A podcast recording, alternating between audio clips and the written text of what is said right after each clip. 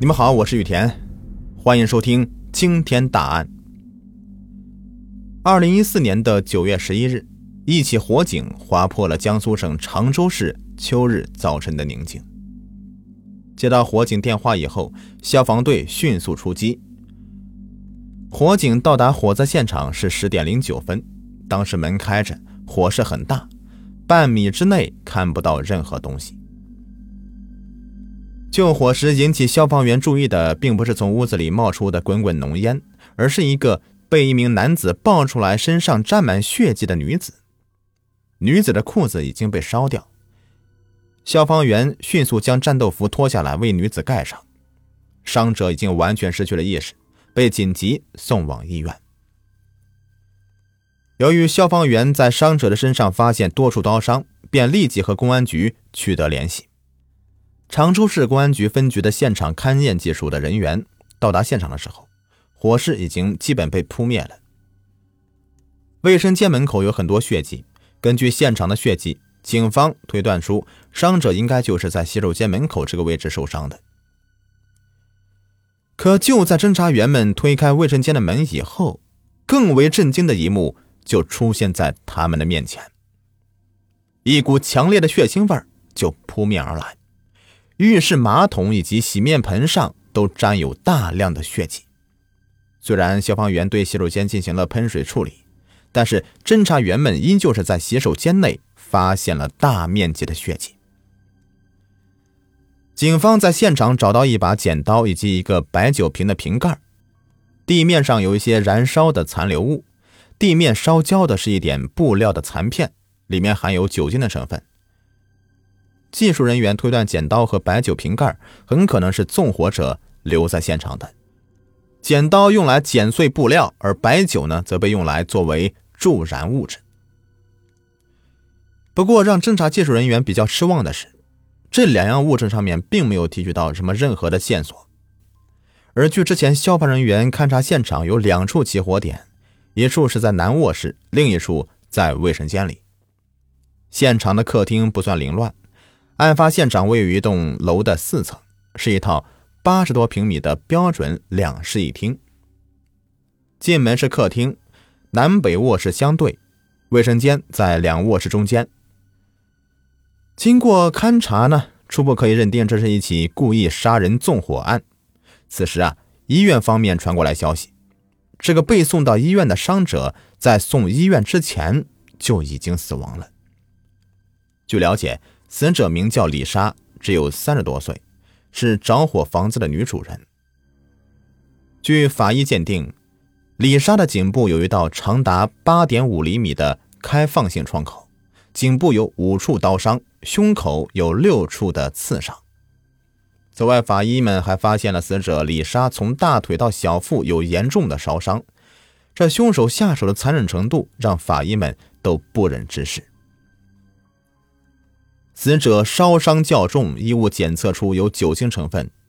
那么，死者会不会是曾经遭受过性侵，凶手故意毁尸灭迹呢？但是，法医在接下来的检验中，并没有发现死者有被性侵过的迹象。消息传到了案发现场，侦查技术人员呢，对现场展开更为细致的调查。从案发现场情况以及受害人的伤势情况来看。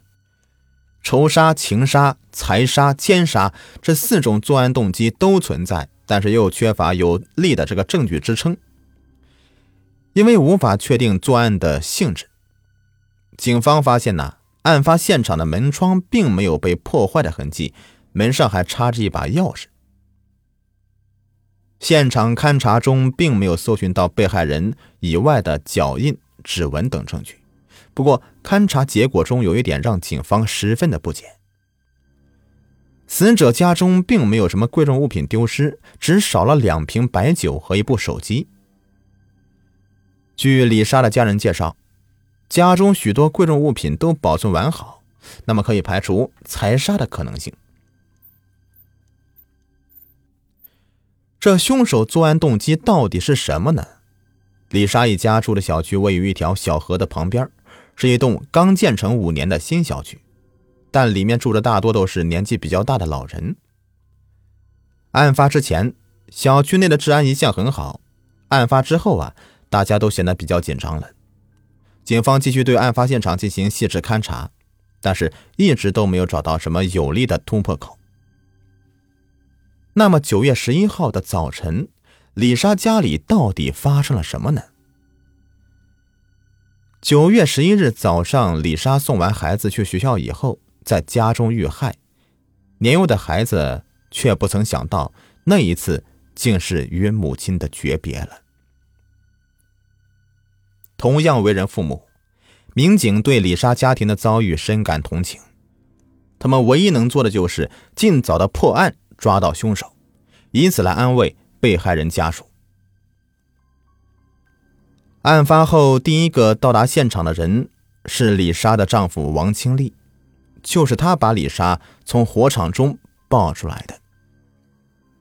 据王清丽回忆，当时他正在上班，突然接到妻子发了一条短信，问钱放哪里了，说他肚子痛，等一下要去医院。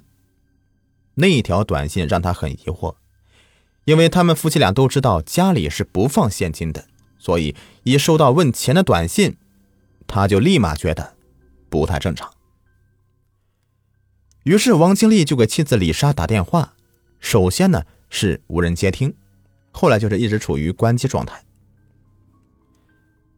有同事的陪伴下，王清丽就急忙的赶回家里去。进入小区以后才发现啊，家里着火了。王清丽说，家里的门是他打开的，留在门上的那把钥匙就是他的，因为救妻心切嘛，情急之下。他就没有摘下来。门打开以后，浓烟滚滚，是扑面而来。王经理的同事就首先报了火警。经核实，出事那天早上，王经理手机的确接到过两条来自李莎手机的短信。小区门口的监控录像中也调取到了王经理和同事开车回家的录像。李莎手机发短信给王经理时间是早上的九点零七分。警方分析，此时嫌疑人肯定是在李莎家中。在两个多小时以前呢，也就是案发当天的早上六点三十分，李莎像往常一样送儿子上学，并没有流露出什么异常的神色。她最后一次出现在监控中是在八点零九分，在送完儿子以后，她便返回小区。警方也并没有发现前后有可疑人员尾随或者跟踪。难道凶手早就隐藏在小区里面了吗？侦查员们了解到了，李莎老家是苏北的，十年前来到常州工作，认识了丈夫王清利。两年前由于身体不适，就辞掉工作，成了一名全职太太，每天接送孩子上下学，在常州根本没有什么别的亲人，除了给王清利打电话以外，基本上也不和别人联系。李莎的社会关系很简单，侦查员们没有找到什么可疑的作案嫌疑人。那会不会是李莎丈夫在外面惹下的仇怨呢？警方随后来到王清丽的单位了解情况。他的同事都说，王清丽平日里是沉默寡言，朋友不多，社会上的闲杂人等他都尽量的避免接触。那么会不会是邻居作案呢？每家每户都有猫眼，通过猫眼可以看到邻居的一举一动。那么凶手很可能是隐藏在小区里的某个人。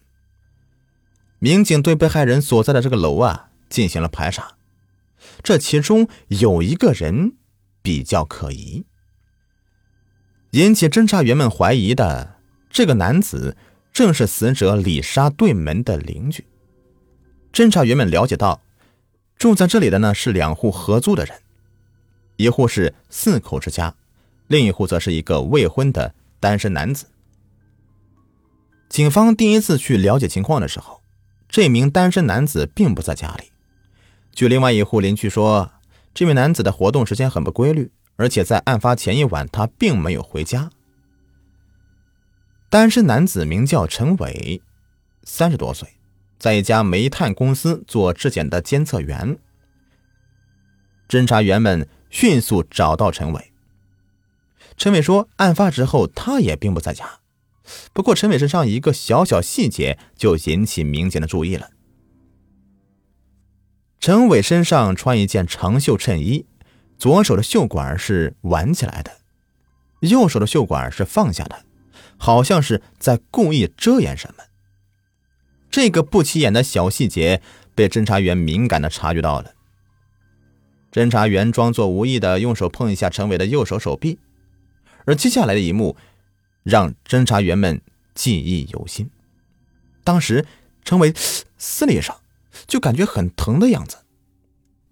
侦查员们就问他：“你的手怎么了？”让他把右手给挽起来。右手手臂上一条两三公分的伤口。赫然映入眼帘。民警看到伤口以后，陈伟迅速将袖管放下来。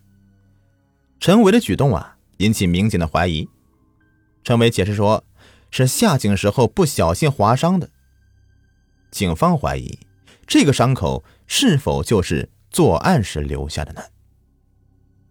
可是啊，让民警想不到的就是，哎，就在陈伟接受警方询问的第二天。他就搬家了，电话一直也打不通。陈伟的失联是警方没有预料到的，侦查员立刻到陈伟单位了解情况。据陈伟同事说，案发的九月十一号一早，陈伟的确在单位上班，不过在他接到一个电话以后，就匆忙离开了。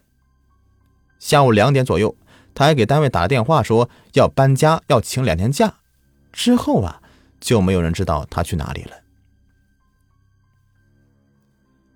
单位同事对陈伟评价还算不错的，说这人呢比较老实。陈伟的单位距离出事小区大约有二十多公里，他要回家坐车也得半小时左右。更何况不少人能够证明陈伟离开这个单位的时候，李莎家已经起火了。陈伟似乎没有作案时间呢。上集已播完，下集继续。